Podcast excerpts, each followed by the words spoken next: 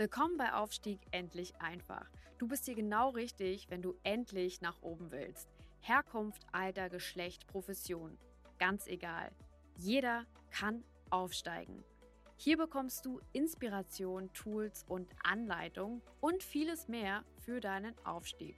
Verbessere die Welt und dein Leben mit Aufstieg endlich einfach.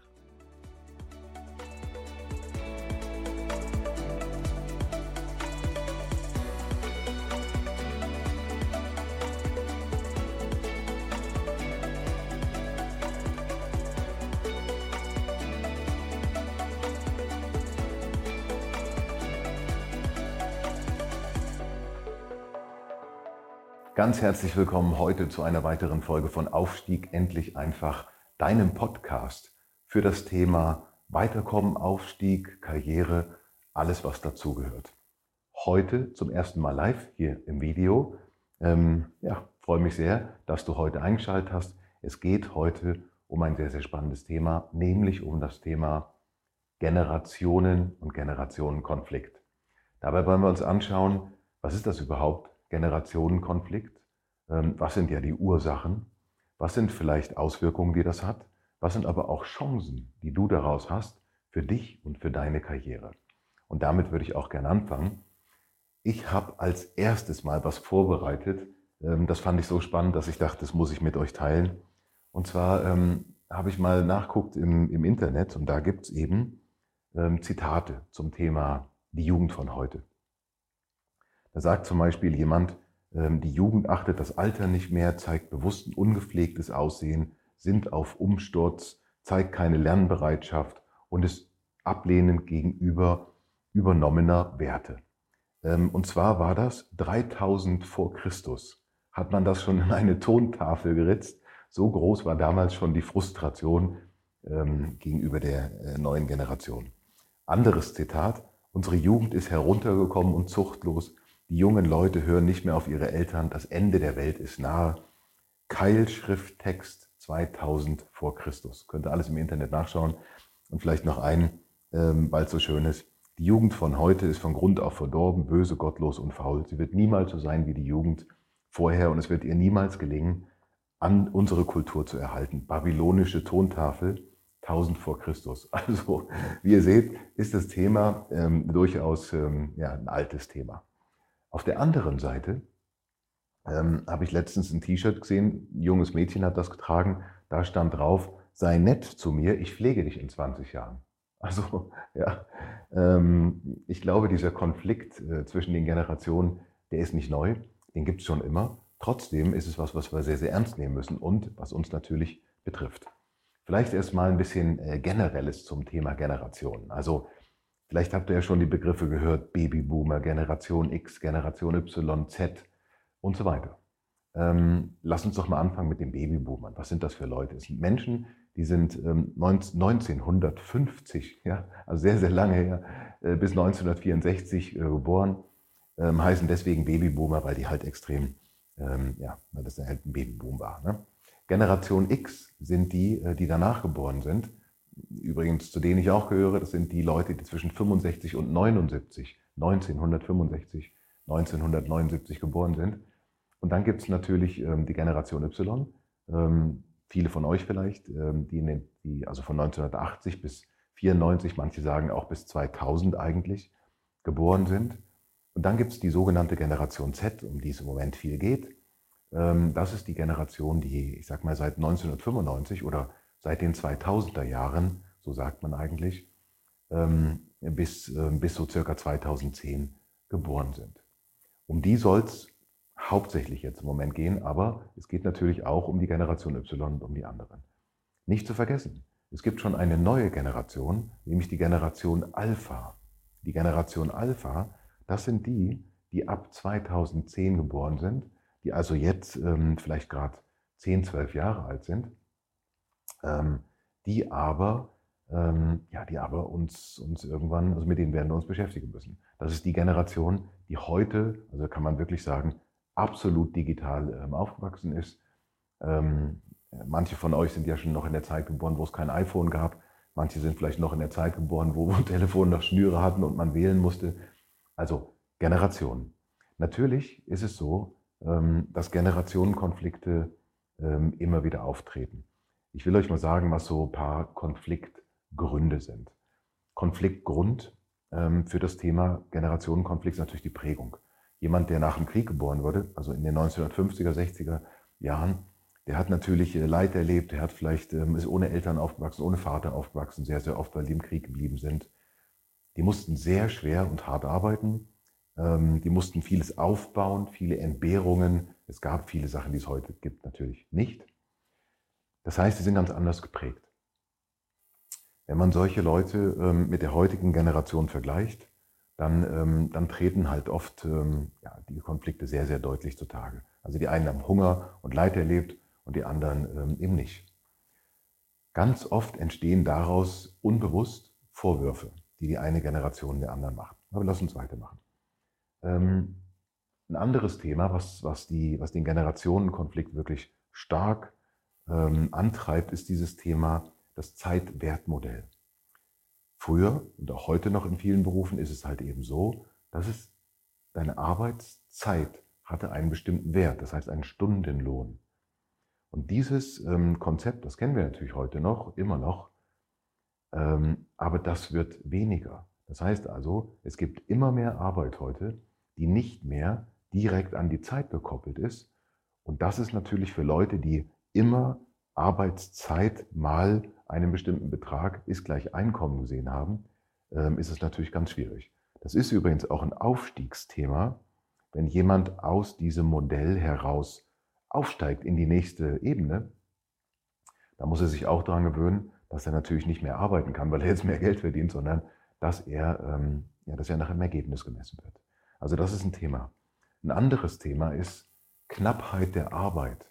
Ist etwas, das es äh, früher gab. Also Babyboomer, Generation X, teilweise auch ähm, vielleicht Y noch, die kennen das Thema Arbeitsknappheit. Heute haben wir das Thema nicht mehr. Arbeit war früher ähm, ja, was, was Wichtiges, ein Statussymbol. Darüber hat man sich definiert, damit hat man sein Geld verdient, darüber hat man seinen Status, sein ganzes Leben drauf aufgebaut. Arbeiten von früh bis spät. Heutige Generation ähm, Arbeitshygienefaktor. Ja, also es ist nicht mehr, ist kein Motivationsfaktor mehr, sondern es ist ein Hygienefaktor. Aber ja klar, irgendwie muss ich arbeiten schon, aber ich suche mir halt aus, was ich machen will. Und da kommt wieder dieser, dieser Vor, Vorwurf, der manchmal kommt von, dieser, von der älteren Generation, ähm, der gar nicht böse gemeint ist, wo die sagen, ja, du kanntest dir alles aus und bei uns früher war alles anders. Wir reden nachher drüber, wie wir damit umgehen können. Das andere ist natürlich ähm, das Thema Massenmodell äh, versus Individualmodell. Wir hatten früher, hatten wir ganz klar ein Massenmodell, das heißt also äh, Leute in Schublade A, das wird so gemacht, das wird so gemacht, das wird so gemacht.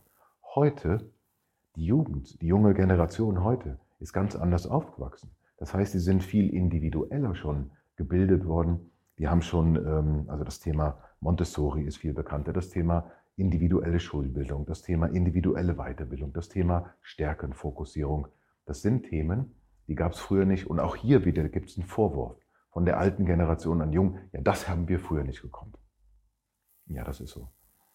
Ähm, dann ist natürlich ein anderes Thema, ähm, was alle Generationen übergreifend betrifft. Das ist das Thema rasante Geschwindigkeit und rasante Anpassung. Das heißt also, wir haben es zu tun mit tatsächlich unglaublich schnellen Anpassungsgeschwindigkeiten, müssen uns ähm, sehr, sehr schnell drehen und sehr, sehr schnell weiterentwickeln. Und der Mensch ist per se ist nicht der größte Freund von, von ständigen Veränderungen. Er ist fähig zur Veränderung, aber er liebt sie nicht. Jedenfalls nicht jeder, ja? einige schon. Ähm, diese, diese ständige Anpassung, ähm, die macht natürlich auf die Dauer auch müde. Es wird jeder, der sich sehr, sehr oft äh, umstellen muss, der sehr, sehr oft wieder was Neues lernen muss, ähm, der sich sehr, sehr, sehr, sehr oft anpassen muss an neue Situationen, an neue Chefs. Wenn zum Beispiel in einer Firma eine hohe Fluktuation gibt, ständig irgendwie neuer Chef da ist, dann werden die Leute irgendwann müde. Und das ist natürlich auch etwas, was die junge Generation noch nicht hat, irgendwann auch bekommen wird und die alte Generation früher auch nicht hatte. Ja? Ähm, äh, also der Vorwurf war schon immer, ja, die Jugend von heute. Ein Thema, was man sicherlich aufgreifen muss, ist ähm, ist das Thema Aggressivität. Also wir kommen jetzt mal ein bisschen zu den, was sind die Auswirkungen davon? Was sind die Auswirkungen von diesem Generationenkonflikt. Wir haben, wir haben zwei Arten von Auswirkungen. Wir haben natürlich einerseits die ganz klar ökonomischen Auswirkungen und wir haben aber auch diese, sag mal, diese soften Faktoren, die ja gar nicht so soft sind. Ähm, und auf die will ich mal zuerst eingehen. Also was wir erleben oder was ich auch erlebe, im Moment ist eine gestiegene Aggressivität und Frustration der alten, älteren Generation gegenüber der jüngeren Generation. Weil zur Komplexität der Arbeit generell und der Welt generell kommen jetzt noch weitere Themen hinzu, wie zum Beispiel die Komplexität der Generation. Und das führt oft, ähm, das ist so, als wenn man zu viele Elektrogeräte an eine Steckdose steckt, das führt einfach manchmal ähm, zu einem Blackout. Das heißt also, wir, wir haben damit zu tun, immer wieder sehe ich das, wir haben eine sehr hohe Frustration in den Unternehmen. Ich sag mal, ähm, irgendein Verkaufsleiter, irgendein Produktionsleiter, irgendein ähm, COO, vielleicht CEO, der irgendwie in den 50er, 60ern ist, der sowieso schon gefordert ist durch diese, durch die ökonomischen Herausforderungen, sei es Corona, sei es Krise, sei es Krieg. Und jetzt noch konfrontiert wird mit einer jungen Generation, die dann sagt, ja, aber wir wollen, ähm, äh, wir, wir, wollen halt New Work. dann ja, äh, das sind die Momente, wo es denen manchmal dann wirklich ähm, einfach die Sicherung rausknallt. Das sollte natürlich nicht sein, ähm, ist aber so. Und kommen wir mal zu den ökonomischen, ähm, und das führt natürlich auch zu einer riesengroßen Frustration bei der jüngeren Generation. Klar, weil die sich damit auseinandersetzen müssen. Die denken sich, diese, diese Holzköpfe da oben, ähm, die haben ja gar nichts verstanden. Die Welt hat sich verändert und die haben sich nicht mit verändert. Und das sind wie zwei Fronten, die sehr, sehr oft mit, mit, mit hoher Kraft doch aufeinandertreffen. Und das macht natürlich viel kaputt. Was macht das genau kaputt?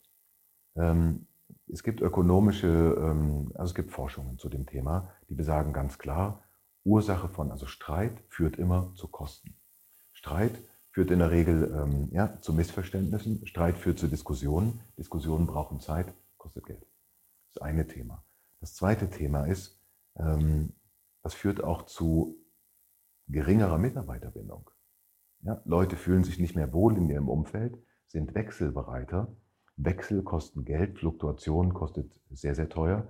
Also wenn jemand ähm, heute ersetzt werden muss in einem Unternehmen, dann kostet das ähm, bis zu drei Jahresgehältern eine Position, gerade eine wichtige Position, wieder zu besetzen. Ähm, also Fluktuation kostet viel Geld führt natürlich auch zu Missverständnissen. Missverständnisse führen zu geringerer Produktivität und automatisch auch natürlich zu geringerem äh, Umsatz und äh, zu geringerem Profit. Das heißt also, die Auswirkungen ähm, dieses äh, Konfliktes zwischen den Generationen, die machen sich bemerkbar im Profit and Loss Statement, also in der Gewinn- und Verlustrechnung. Die machen sich bemerkbar im Aktienkurs. Die machen sich bemerkbar in der, ähm, ganz einfach in der Personalstatistik, dass man sieht, okay, wir haben hier eine ganze Menge unbesetzter Stellen. Das ist ein deutliches Zeichen dafür, ähm, dass es neben der Fachkräfteknappheit, die es sowieso gibt, vielleicht auch einen Generationenkonflikt gibt. Das mal ähm, zu den Themen. Was sind die Chancen? Die Chancen für euch als jemand, der aufsteigen will, die liegen so klar auf der Hand wie noch niemals. Wer heute weiterkommen will, kann und sollte diesen Generationenkonflikt als ein Mittel benutzen und nutzen, um weiter nach vorne und weiter nach oben zu kommen. Denn viele Unternehmen haben in diesem Bereich, gerade traditionelle Unternehmen, haben in diesem Bereich, also den German Mittelstand, wie man so sagt, große, große Baustellen. Wenn ihr als jemand, der sich entschließt, seine Karriere zu machen, wenn ihr euch da positionieren könnt und sagt, okay, ich kann was tun, um den Generationenkonflikt in meiner Firma ein bisschen abzuschwächen, ja, dann ist das sicherlich ein Thema, das euch nach vorne bringt. Ich will euch ein paar konkrete Beispiele dafür geben. Was ihr machen könnt, ist, ihr könnt verbindend wirken. Das heißt also, jedes Mal, wenn es äh, zu solchen Konflikten kommt, könnt ihr durch Beispiele, nicht durch Reden bitte, sondern durch Beispiele, durch Vormachen, durch Initiative übernehmen, diese, ähm, diese Widerstände auflösen, indem ihr einfach ja, einfach was in die Hand nehmt und etwas tut. Wenn, wenn die zum Beispiel sagen, ja, die Jugend von heute, die räumt hier ihre Tassen nicht mehr ab, dann stehst du einfach wortlos auf und räumst die Tassen ab. Das sind kleine Gesten, aber ein weiser Mann hat mal gesagt, Menschen, die sich für kleine Sachen zu groß sind, sind oft für große Sachen zu klein. Also verbinden ist eine Sache, die du machen kannst. Ähm, das nächste, was du tun kannst, ist entschärfen. Ja? Wenn es irgendwo einen, einen Konflikt gibt, dass man ganz bewusst ähm, dazwischen geht, versucht zu vermitteln, die Spannung rausnimmt. Ich zeige euch nachher, wie das geht.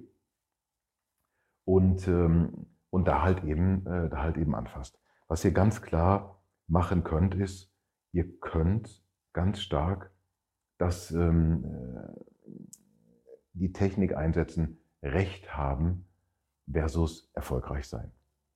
Ja, in Diskussionen geht es ganz, ganz oft ähm, darum, wer hat Recht und wer behält Recht.